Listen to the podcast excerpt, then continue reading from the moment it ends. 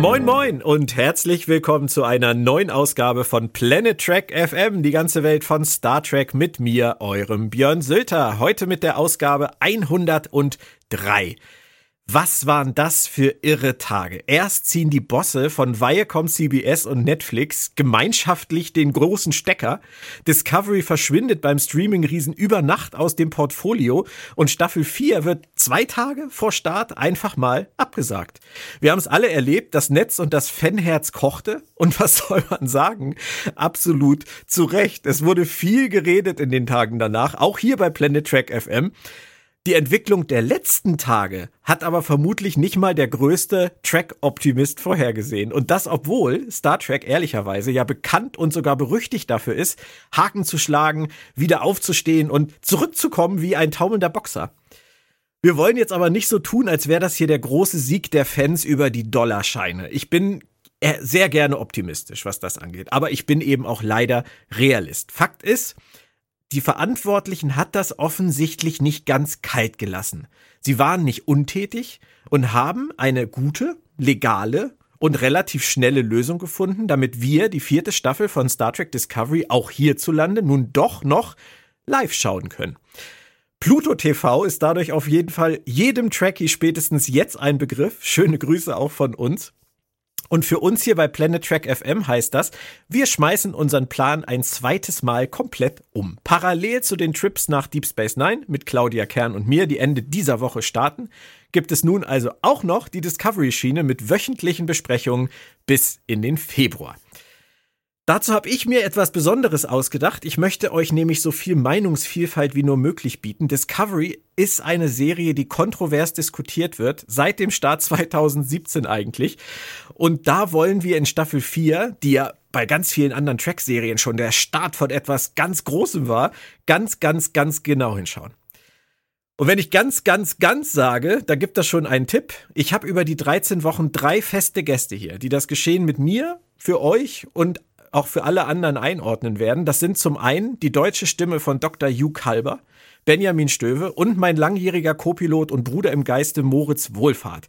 Die werden bei den kommenden beiden Episoden ihren Einstand geben. Und es ist vor allem heute zum Auftakt der Autor und Übersetzer Christian Humberg. Moin, Christian. Moin, Björn. Ich bin nicht Claudia, aber ich sag's trotzdem. Christian, hast du diesen Rückzieher vom Rückzieher in irgendeiner Form kommen sehen? Nein, und ich hätte auch nichts drauf gewettet, dass sowas auch nur ansatzweise vorstellbar ist. Es ist äh, die ganze Aktion war von Anfang an schon ziemlich amüsant. Sie ist dadurch nochmal eine ordentliche Schippe lustiger geworden. Aber was denkst du denn, was letztendlich dahinter steckte? Also ich meine, wir können natürlich über den großen Sieg des Fandoms reden, wir können darüber reden, dass sie einfach die Dollarzeichen haben davon schwimmen sehen. War es irgendwas dazwischen? Nee, nee, nee, die Dollarzeichen sind so oder so davon geschwommen. Sie hatten mal einen Deal mit Netflix, jetzt haben sie irgendeine Last-Minute-Aktion mit einem mit Verlaub mir bis dato noch nicht mal namentlich bekannten Anbieter das wird deutlich weniger einbringen, als jeder Netflix-Deal eingebracht hätte. Wobei, also ich muss kurz reingrätschen, Pluto TV gehört Viacom CBS. Okay. Von daher okay. bringt es im Zweifelsfall, es bringt im Zweifelsfall gar nichts, es, außer vielleicht Werbeeinnahmen. Ja, möglich, möglich. Ähm, und es ist halt sehr übers Knie gebrochen. Ne? Das, ist, das ist ganz klar. Es ist eine Hauruck-Aktion in allerletzter Minute. Es ist schön, dass es so ist, auch wenn es ein bisschen seltsam klingt, wenn, wenn man so hört, ja, die Folge läuft um die und die Uhrzeit. Äh, Im Zeitalter des Streaming-Fernsehens jemanden zu sagen, um die Uhrzeit fängt's an und um die Uhrzeit hört's auf und dann muss es gucken, ist schon sehr archaisch. Aber für den Anfang besser als nix. Äh, wir freuen uns trotzdem auf äh, Paramount Plus nächstes Jahr. Da wird es ja. auch liegen. Und ich glaube, Amazon hat es auch gerade, kann das sein? Amazon hat's und, und Apple. Und du, kannst du kannst es ja kaufen. Du kannst die ja. Staffel für, ich glaube, jetzt am Wochenende waren es 1999 in HD, kannst du sie kaufen. Das ist ja auch okay. Und da wird sicherlich ja Viacom auch ein bisschen Geld von sehen am Ende. Vielleicht nicht so viel wie beim Netflix-Deal, aber ich denke, sie, sie überleben es. Ja, wir müssen uns keine Sorgen machen Überleben tun sie es mit Sicherheit. Das ist äh, sicher nicht die Option, die sie ursprünglich am liebsten gehabt hätten, aber um des lieben Friedens willen, damit die bösen Schlagzeilen aufhören und man nicht ganz das Gesicht verliert, auch gegenüber der eigenen äh, Besatzung der, des eigenen Personals, war das, glaube ich, nötig so.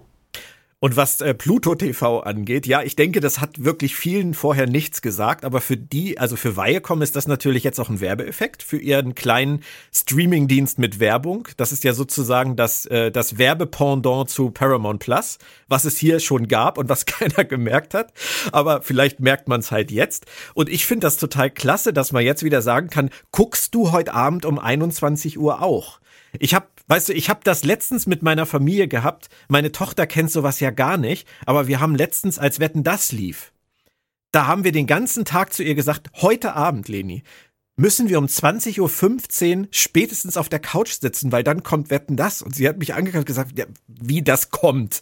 Können wir das nicht einfach irgendwo anklicken und dann läuft das? Nein, das kommt um 20.15 Uhr, dann kommt die Eurovisionsmelodie und dann geht das los und dann gibt's keine Werbung und dann läuft das durch. Dann musst du auf der Couch sitzen bleiben. Das war irre. Das war, das war Fernsehen von vorgestern. Aber es war toll. Auf, auf jeden Fall. Und für, für Live-Geschichten äh, sehe ich das auch komplett ein. Aber eine furznormale Serie, eine von vielen, ist da schon sehr, sehr altmodisch. Ja, das stimmt. Es wird ja auch nur kurzzeitig sein. Ja. Dann lass uns das große Drama hinter den Kulissen mal hinter uns lassen und uns dem Drama zuwenden, das vor den Kulissen so passiert. Ähm, Staffel 4 startet mit der Episode Kobayashi Maru, geschrieben von Michelle Paradise, Jenny Lumet und Alex Kurtzman, also von den ganz großen Tieren hinter den Kulissen. Regie führte Olatunde Osun Sanmi, ebenfalls einer der wichtigsten im Team. Für ihn schon Episode 8 von insgesamt 43. Und eine kurze Anmerkung noch von mir, bevor es losgeht. Wer mich und diesen Cast kennt, weiß, dass ich kein allzu großer Fan der Figur von Michael Burnham bin und dass ich auch kein allzu großer Fan von Soniqua Martin Green und ihrer Art, sie zu spielen bin. Ich habe mich jetzt an diesem Thema, glaube ich, vier Jahre abgearbeitet insgesamt in Rezensionen, in Kolumnen und hier im Podcast und habe für mich mal wieder beschlossen, dass damit Schluss sein muss. Denn niemand von euch, glaube ich, möchte noch zehn Jahre hören, wie ich darüber lamentiere, was die Autoren offenbar im Kern beabsichtigen, nämlich Burnham zum Zentrum des Geschehens, zum Dreh- und Angelpunkt aller Entwicklungen zu machen in dieser Serie. Das muss mir nicht gefallen, aber ich muss es vielleicht einfach endlich mal hinnehmen.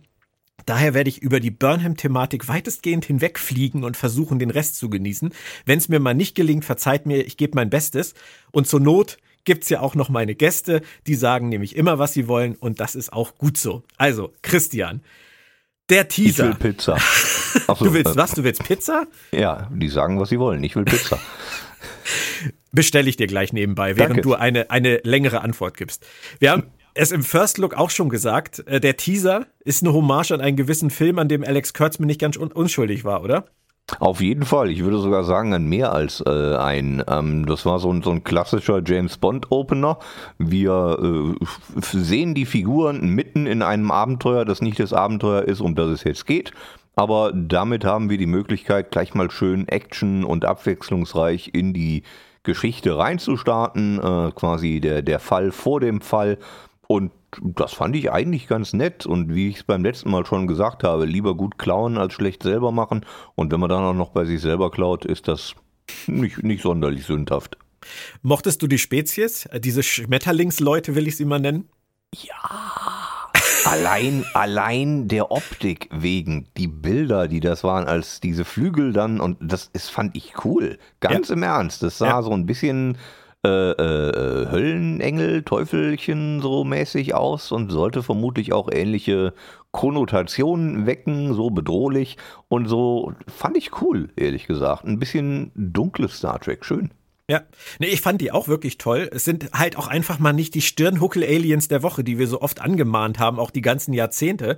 Das ist echt mal kreativ gewesen jetzt. Okay, die weißen Lederjacken, die waren vielleicht ein bisschen hart, aber darüber kann man, denke ich, hinwegsehen.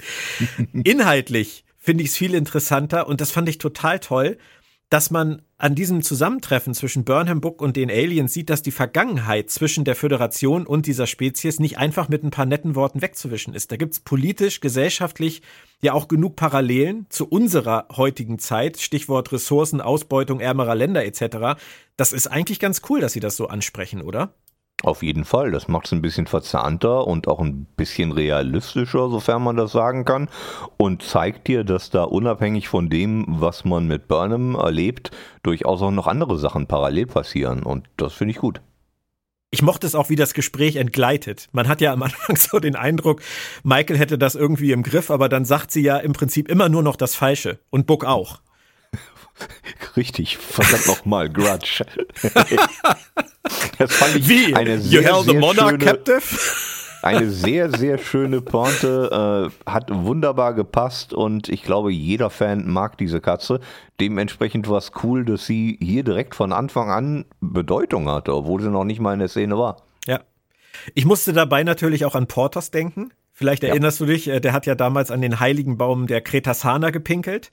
Und Wer wüsste das nicht? Ja. Anscha musste damals mit der Kettensäge seine Demut beweisen. Aber hier haben sie nichts gelernt. Oder ich meine, Buck bringt seine verdammte Katze mit und es geht auch noch wieder schief. Niedlich, albern? Ja, beides. Und mit beidem kann ich leben. Ich bin, äh, ich, ich mag albern und bin voll dafür. Von daher nichts dagegen. Der Opener war rundrum gelungen. Ja, du warst ja der mit den Furzwitzen. Ich habe das schon wieder vergessen. Korrekt, genau. Was ich aber vom Humor her viel besser fand äh, in dieser Szene, ich war froh, dass es keine Furzwitze gab in dieser Szene, aber sowas zum Beispiel wie, warum muss es immer einen Cliff geben? Ich mag das, wenn die selber ihre eigene, ihre eigene ähm, Autorenarbeit auf die Schippe nehmen. Das stimmt, ja, das stimmt. Oder, Ein bisschen oder, Meta. Genau, oder warum, warum hast du keinen Hologramm-Goldfisch? Also das finde ich halt, finde ich total nett, auch wie Buck und, und Michael da interagieren. Ähm, das passt schon, ne? Die haben eine ganz gute Chemie. Ja, sollten sie haben. Die sind zusammen und das nicht erst seit gestern. Von daher, ich denke ja. Und die ganze Szene endet dann sehr sternflottig. Äh, sie helfen ihnen navigieren und sie geben ihnen das Dilithium umsonst. No strings attached. Magst du das oder ist dir das zu dick aufgetragen? Es ist dick aufgetragen, aber es unterstreicht, was Star Trek ist. Ne? Es gibt diese die, die, berühmten drei Worte, die Captain Kirk seinerzeit zitierte, und es ist nicht ich liebe dich, sondern lass mich helfen. Und das ist Star Trek. Das ist Star Trek. Und das ist das, was Burnham hier macht, und zwar auf Teufel komm raus, im wahrsten Sinne, Fledermaus Flügelteufel.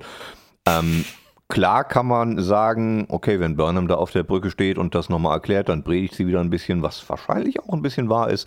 Aber es ist Star Trek und es ist das, wofür die Föderation steht und selbstverständlich erklärt sie es, klar.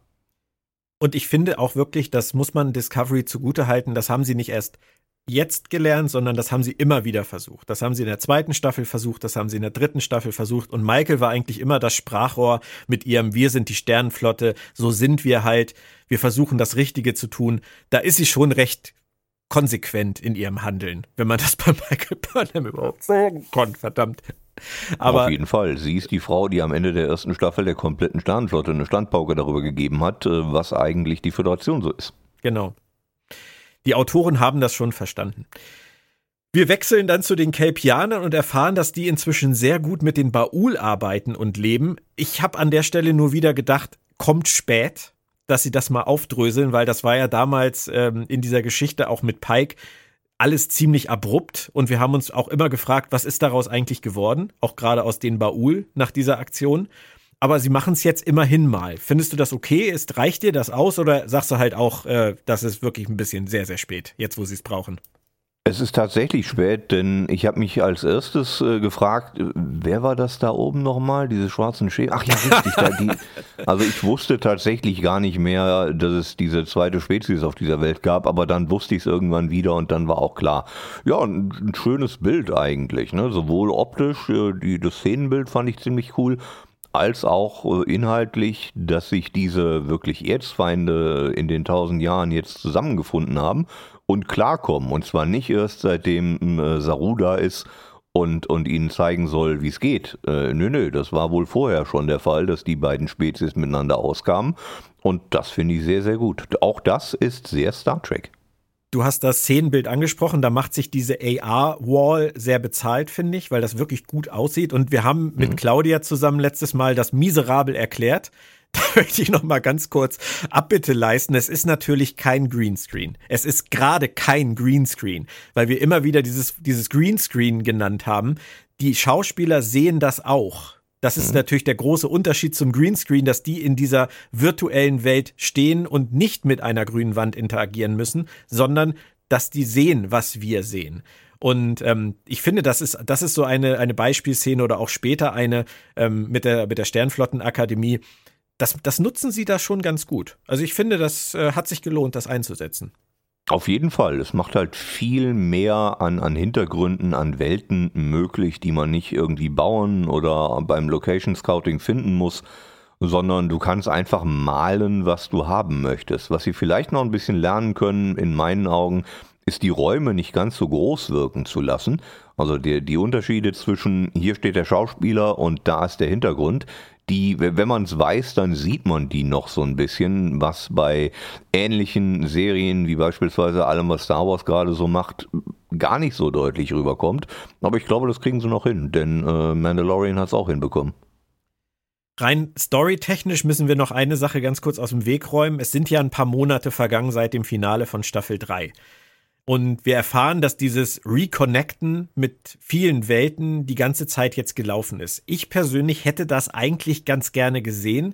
Reicht dir das, wie sie es jetzt hier machen, dass sie sagen, wir sind schon dabei und ihr seht jetzt weitere Missionen? Oder hättest du diesen Neuaufbau gerne von Anfang an verfolgt? Ich hätte tatsächlich aus diesem Neuanfang die Staffel gemacht. Also das wäre meine Geschichte gewesen äh, im Anschluss ans Finale von Staffel 3. Aber die Autoren wollen was anderes und das sei ihnen unbenommen. Können sie gerne machen, sofern es hoffentlich gut wird. Ähm, was mich auch ein bisschen stört, ist, ich glaube, das habe ich letztes Mal auch schon angesprochen, dass sich Burnham und äh, Stamets wieder vertragen. Auch da wurde ja am Ende von Staffel 3 ordentlich was an Konfliktpotenzial aufgebaut. Bislang sehe ich davon nichts und ich weiß auch, dass Anthony Rapp schon gesagt hat, das schwingt eher so im Subtext mit, was so viel heißt wie, ja, das haben sie mir nicht mehr in die Drehbücher reingeschrieben, ich weiß auch nicht, lassen wir besser nicht mehr drüber reden. Es sind ja noch ein paar Folgen. Vielleicht äh, hat er es ja auch einfach überlesen in den Drehbüchern. Vielleicht reden ja auch andere darüber und er gar nicht und ist gar nicht in den Szenen drin. Aber es ist schon auffällig. Da hast du recht. Das Wir kommt erfahren, also in den, das kommt in den Tick Notaro-Szenen, die im Nachhinein noch gedreht und dann reingeschnitten wurden. Genau, sie kommentiert die ganze Zeit Stamets Verhalten Michael gegenüber in ihren Szenen, die sie allein gedreht hat. Ja. Richtig, sie steht allein im Maschinenraum und sagt, ach, was war das damals scheiße, als sich der Captain und Stamets nicht vertragen haben. genau. Wir erfahren, dass es 125 Jahre keine Sternenflottenakademie gab. Findest du das so rein von der Durchführbarkeit realistisch? Ist das nicht verdammt lang ohne neue Rekruten? Im, Im Grunde ja, aber ich vermute mal, die haben dann einfach ohne Ausbildung Leute zu, Ach so. zu groß gemacht. Weißt du, so, so diese äh, äh Jim Kirk, J.J. Äh, Abrams Universum-Methode. Wer ist gerade hier? Ah ja, gut, du bist Captain, bitteschön. So viele Und, brauchten sie ja auch nicht, aber es ist schon eine lange Zeit. Ja, klar. Wer ist Captain der Voyager J? Und äh, war der das schon, bevor Burnham aufgetaucht ist? Falls ja, wüsste ich gerne, ob das ein Unsterblicher ist. Oder wie der die Qualifika Qualifikationen bekommen hat. Es wird da sicherlich eine Geschichte geben und Michelle Paradise wird sie bislang nicht kennen. Die werden jetzt alle nachgeschult. Das erfahren wir aber nicht.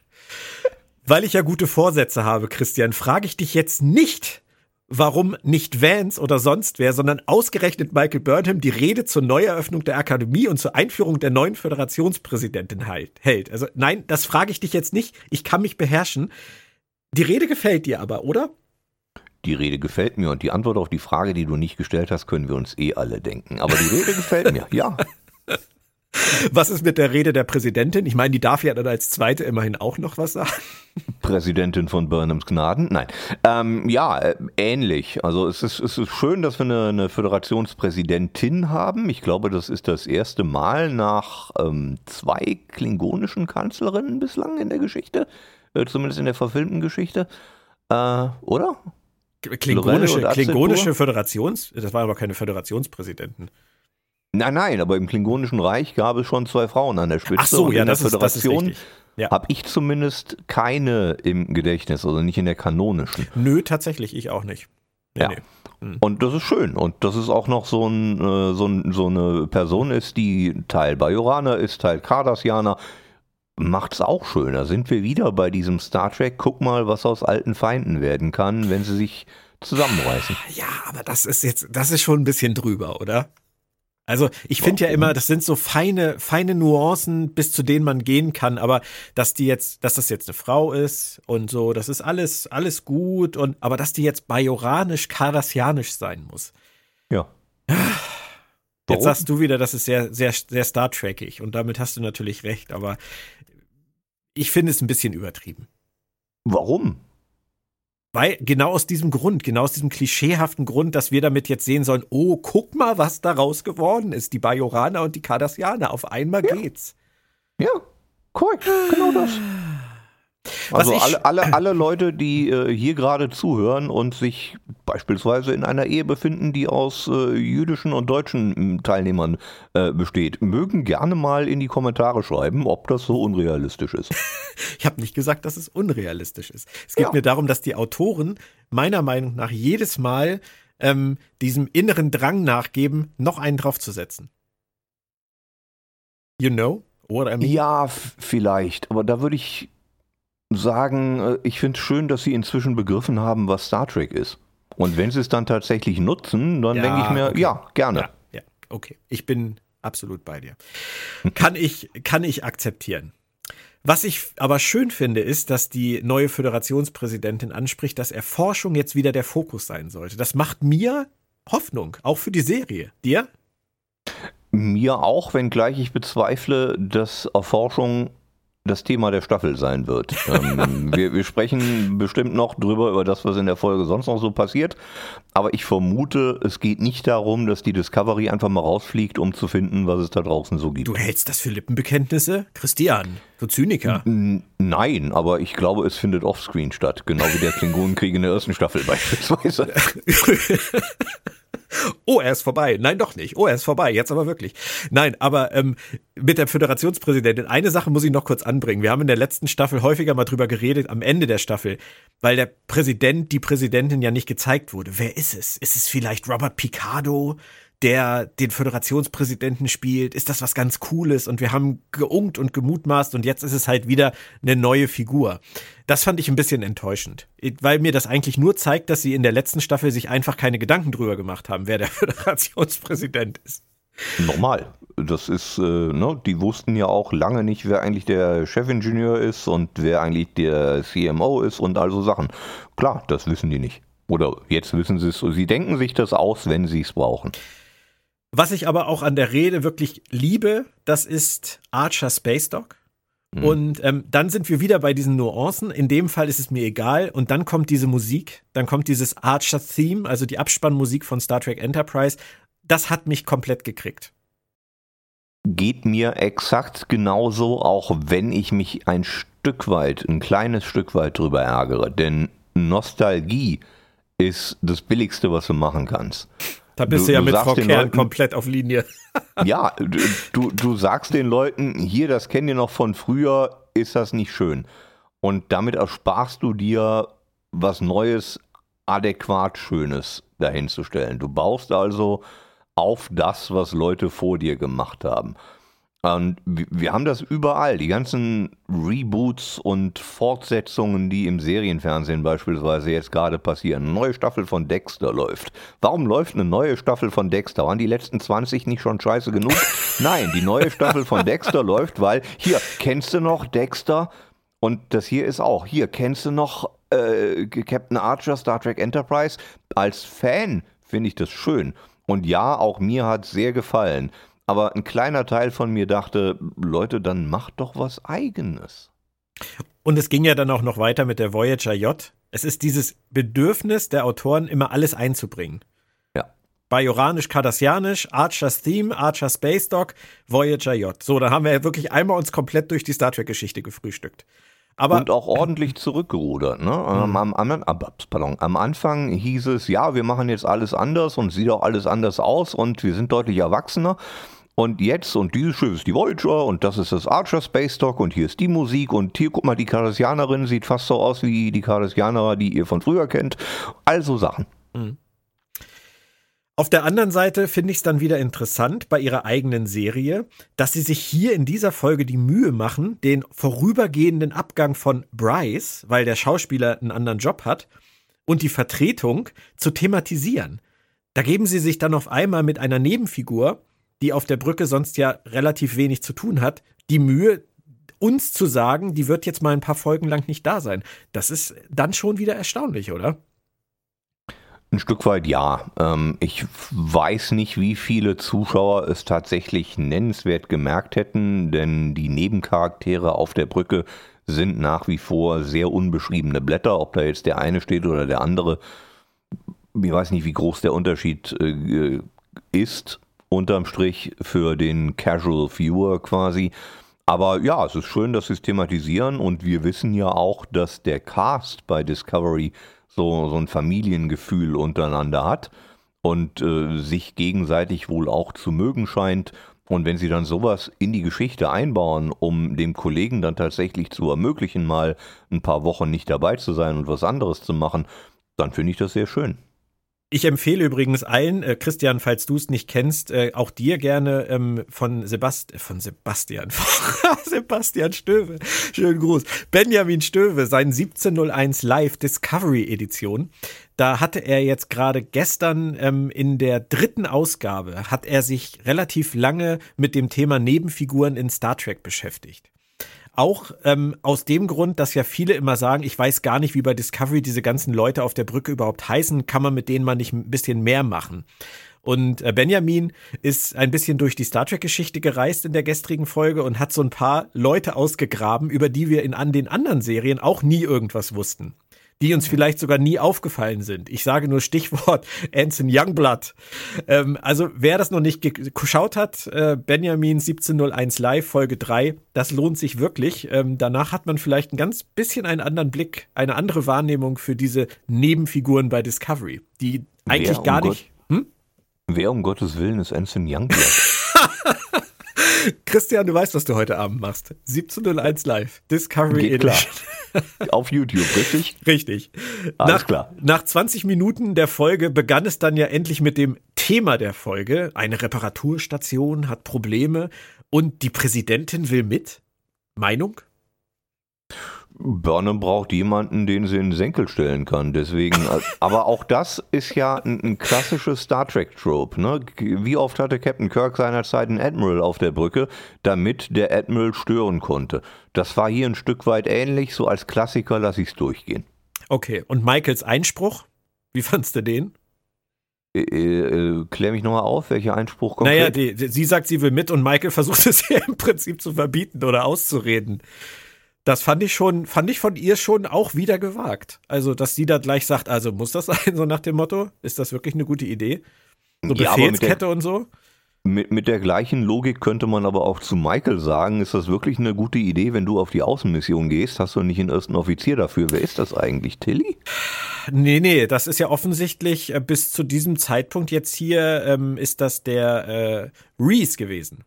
Ah, Weil der okay. übernimmt ja, ohne dass Michael irgendwas sagen muss, an der Stelle auf einmal die Brücke.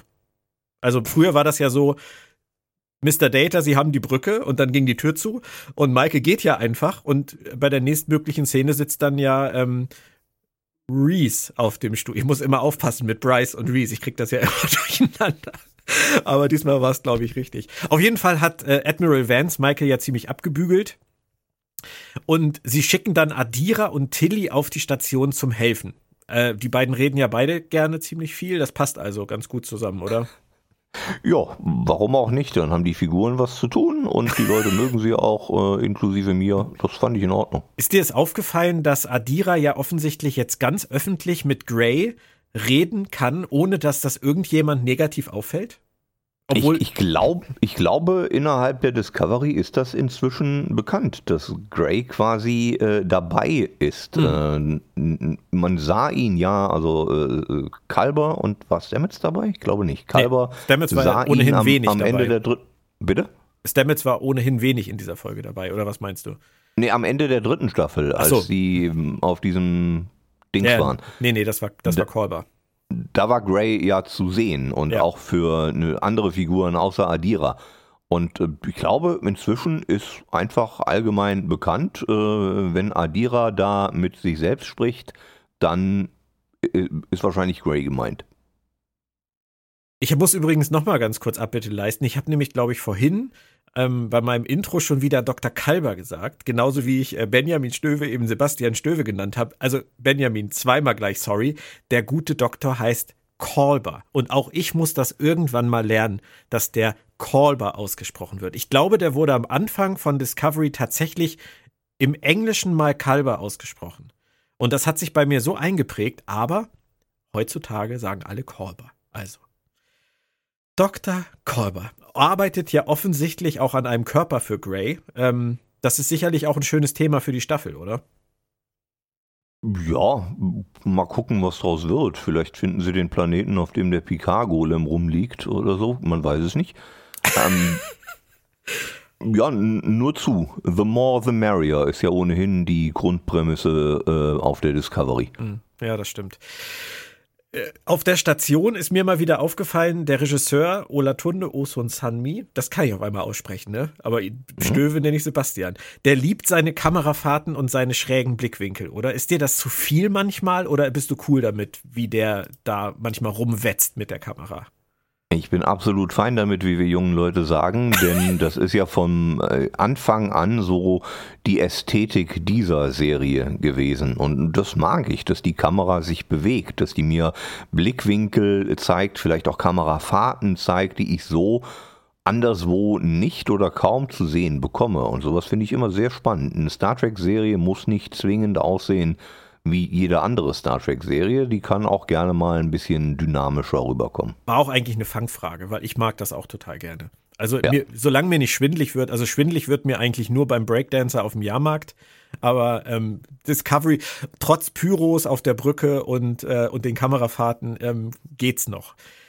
Als das Drama dann losbricht, dann geht's weiter mit Burnham und der Präsidentin, weil du hast es angesprochen, Michael will das Schiff verlassen und mhm. muss es erneut ausdiskutieren. Ich meine, der einzige Grund, dass die Präsidentin mitkommt, sind ja diese Unterhaltungen. Die erste, wo es darum geht, sollte die Präsidentin mit. Die zweite, wo es darum geht, sollte Michael das Schiff verlassen. Es geht ja nachher noch weiter. Und mittendrin in dieser ganzen Szene drehen sie dann auf einmal die Geschwindigkeit auf Null und wechseln wieder zu Saru. Mhm. Und diese Unterhaltung mit ihm und, und Su Karl, die mochte ich total gerne. Die war schön entschleunigt. Ähm, wie gefällt dir dieser altersweise Saru als als äh, Friedensstifter zwischen den Kelpianern und den Baul und als, als Ansprechpartner für sein Volk, der den irgendwie den richtigen Weg zeigt. Passt das? Es passt total. Saru war von Anfang an der Spock dieser Serie sozusagen, der, der, der Weise von woanders, der dann eine andere Farbe reinbringt und auch eine andere Tonalität. Und das hier, diese Mentorenrolle, die er jetzt äh, quasi da hat, zumindest im Moment noch, steht ihm sehr gut zu Gesicht, auch wenn ich das Gefühl habe, dass sein Weggang von der Discovery am Ende von Staffel 3 hier sehr schnell wieder abgehandelt und zurückgenommen wird.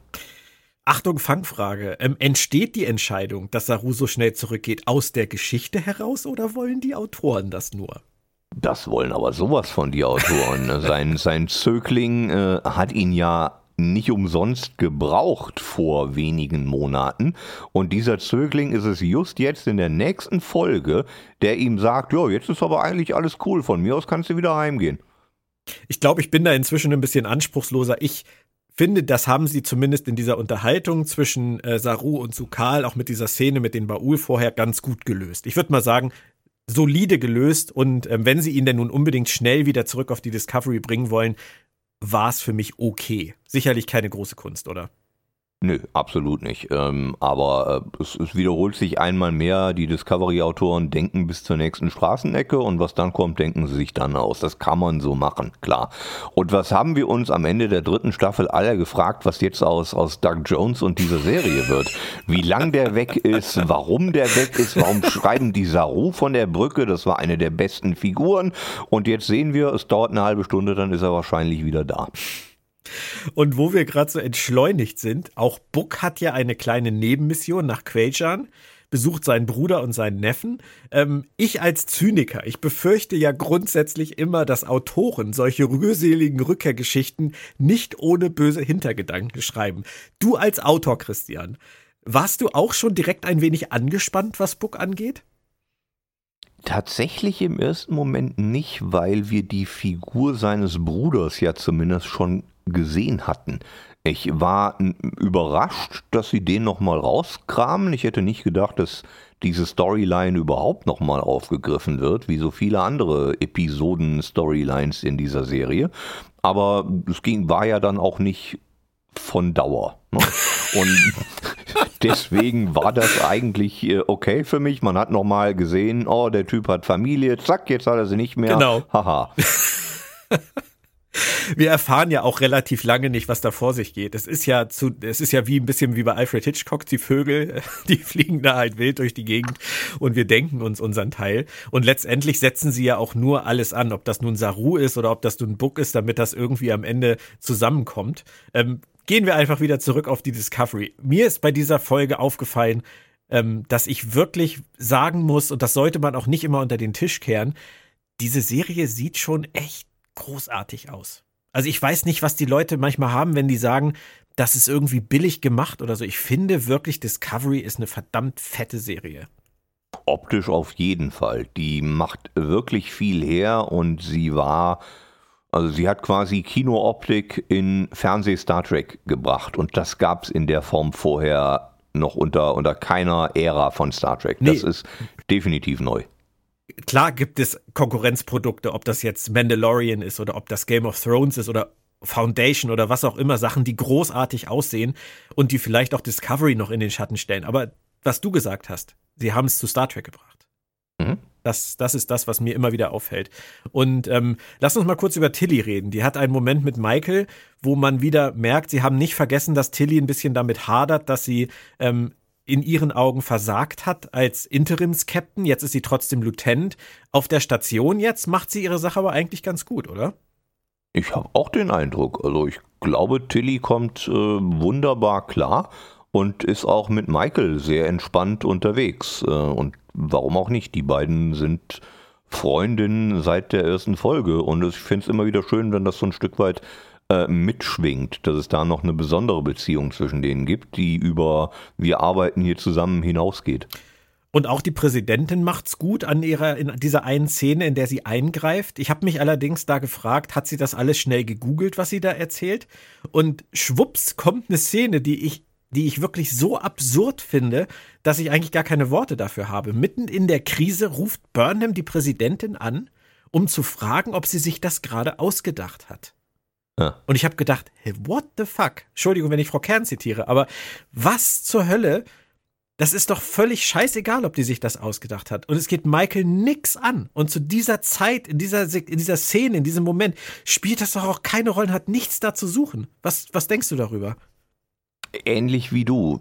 Es braucht halt immer irgendeine Art von Autorität, an der Burnham sich abreiben kann. Das ist wie die Figur angelegt ist. Michael Burnham ist diejenige, die es besser macht und zur Not auch auf, auf die Regeln scheißt, weil sie weiß, nur so wird ein Schuh draus. Das ist so ein, so ein bisschen auch Captain Kirkig an ihr.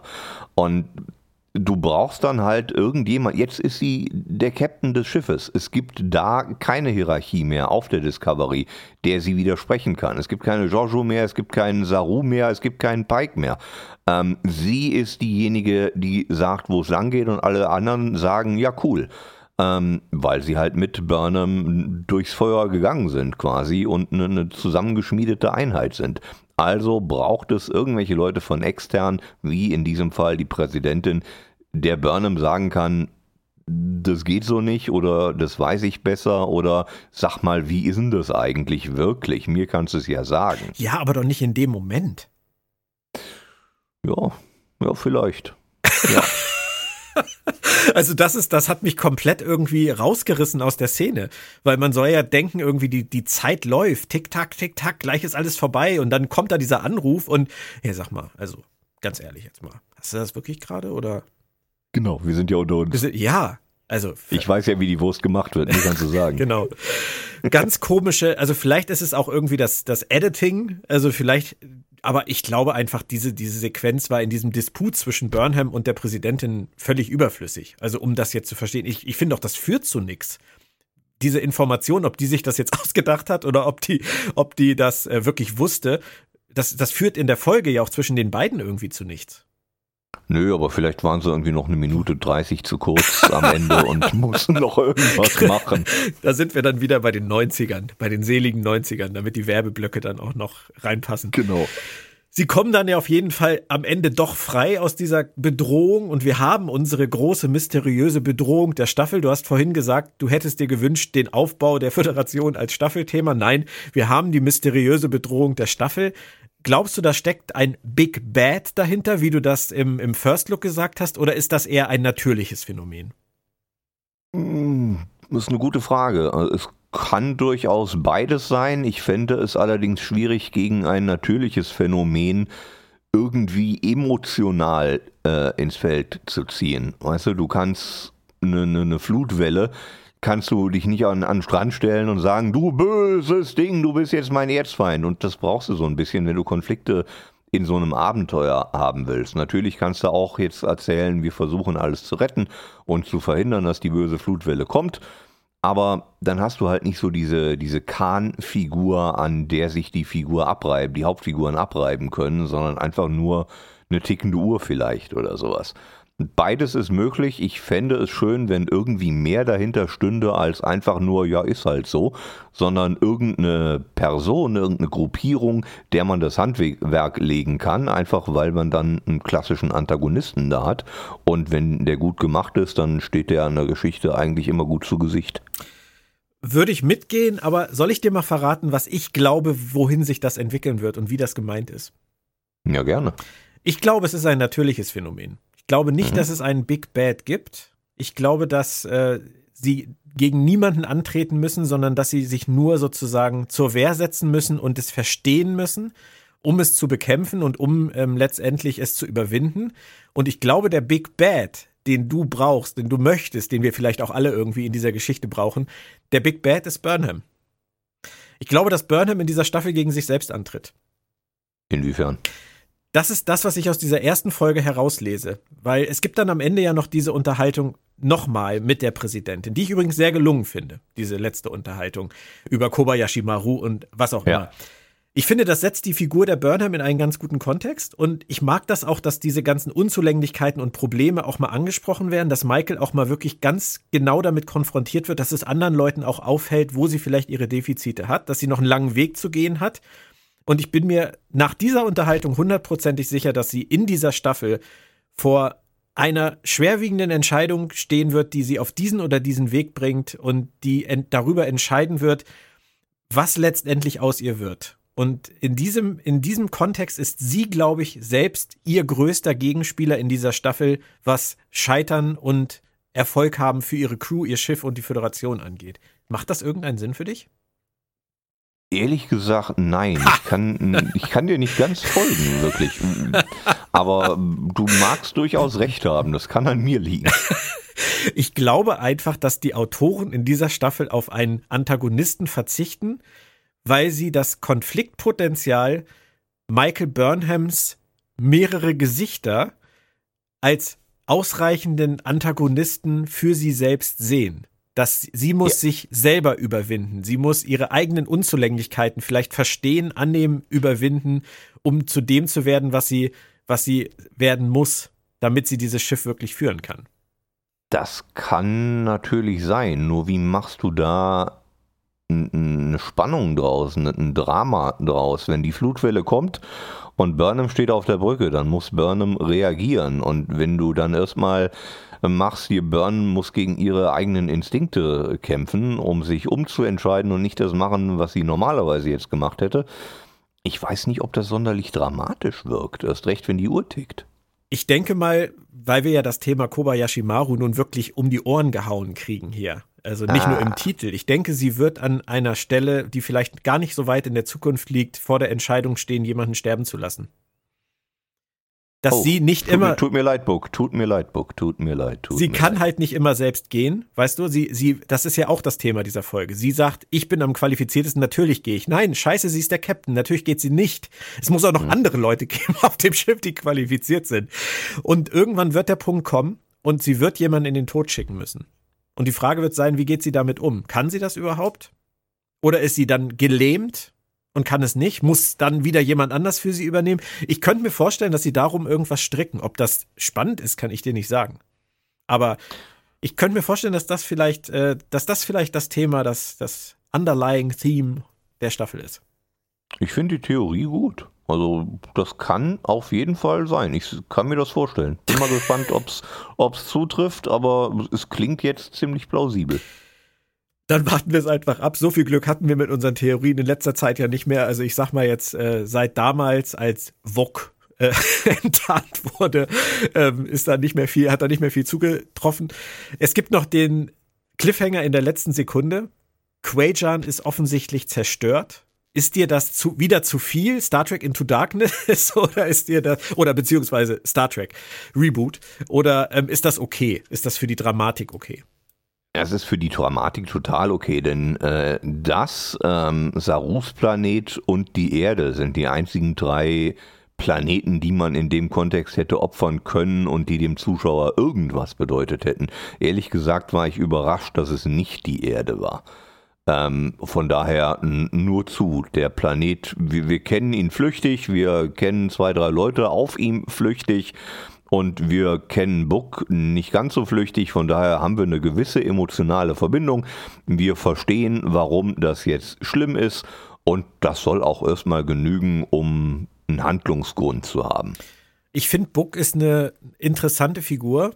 Ähm, ich mag den wirklich gerne. Ich mag den vor allem jetzt nach der FedCon, weil der Schauspieler wirklich auf der FedCon großartig war. Also mhm. ähm, vor allem auch hinter den Kulissen. Ähm, deswegen finde ich es eigentlich ein bisschen schade, dass sie ihn jetzt so komplett belasten.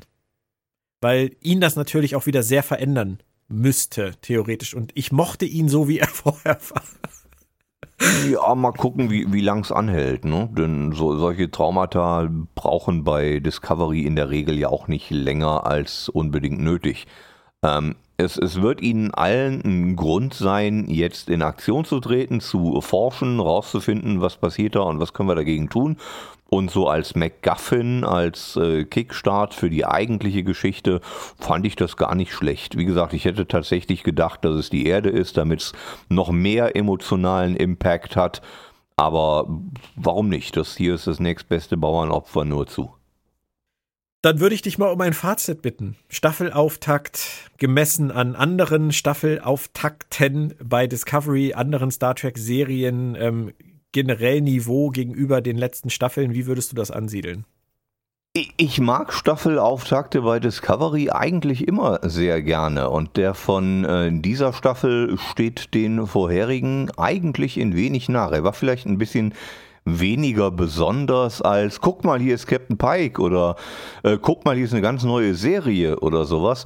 Aber mh, hm, so als Auftakt für Burnham ist jetzt Captain und wir starten in ein neues Abenteuer, fand ich das eigentlich abwechslungsreich und auch lustig und angenehm dreckig, ehrlich gesagt. Es war eine solide Discovery-Folge, wenn vielleicht auch nicht eine der besten. Hat aber wahrscheinlich noch nicht gereicht, um dich davon zu überzeugen, dass es diese Staffel anders laufen wird als in den dreien zuvor. Nein, im Gegenteil.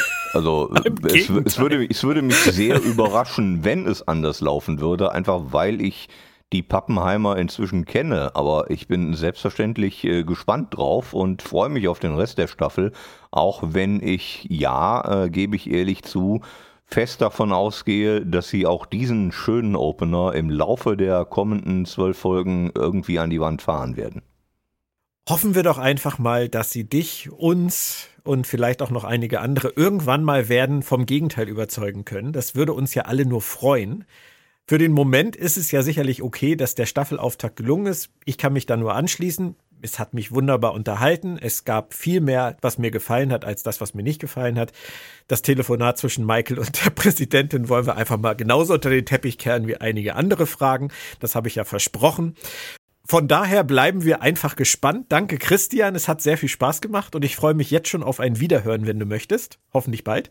Sehr, sehr gerne. Auch danke von meiner Seite und äh, wann immer ihr mögt, ich bin gerne dabei euch allen bis morgen schon, denn da gibt's dann äh, die zweite Episode der vierten Staffel mit mir und dem lieben Moritz Wohlfahrt und Freitag dann Staffelauftakt Deep Space Nine mit Claudia Kern. Und dann gilt bis in den Februar 2022, sofern uns der Himmel nicht auf den Kopf fällt, immer Anfang der Woche Discovery und Ende der Woche Deep Space Nine hier bei Planet Track FM. Bleibt gesund und gut gelaunt. Äh, und du wolltest noch was sagen, Christian?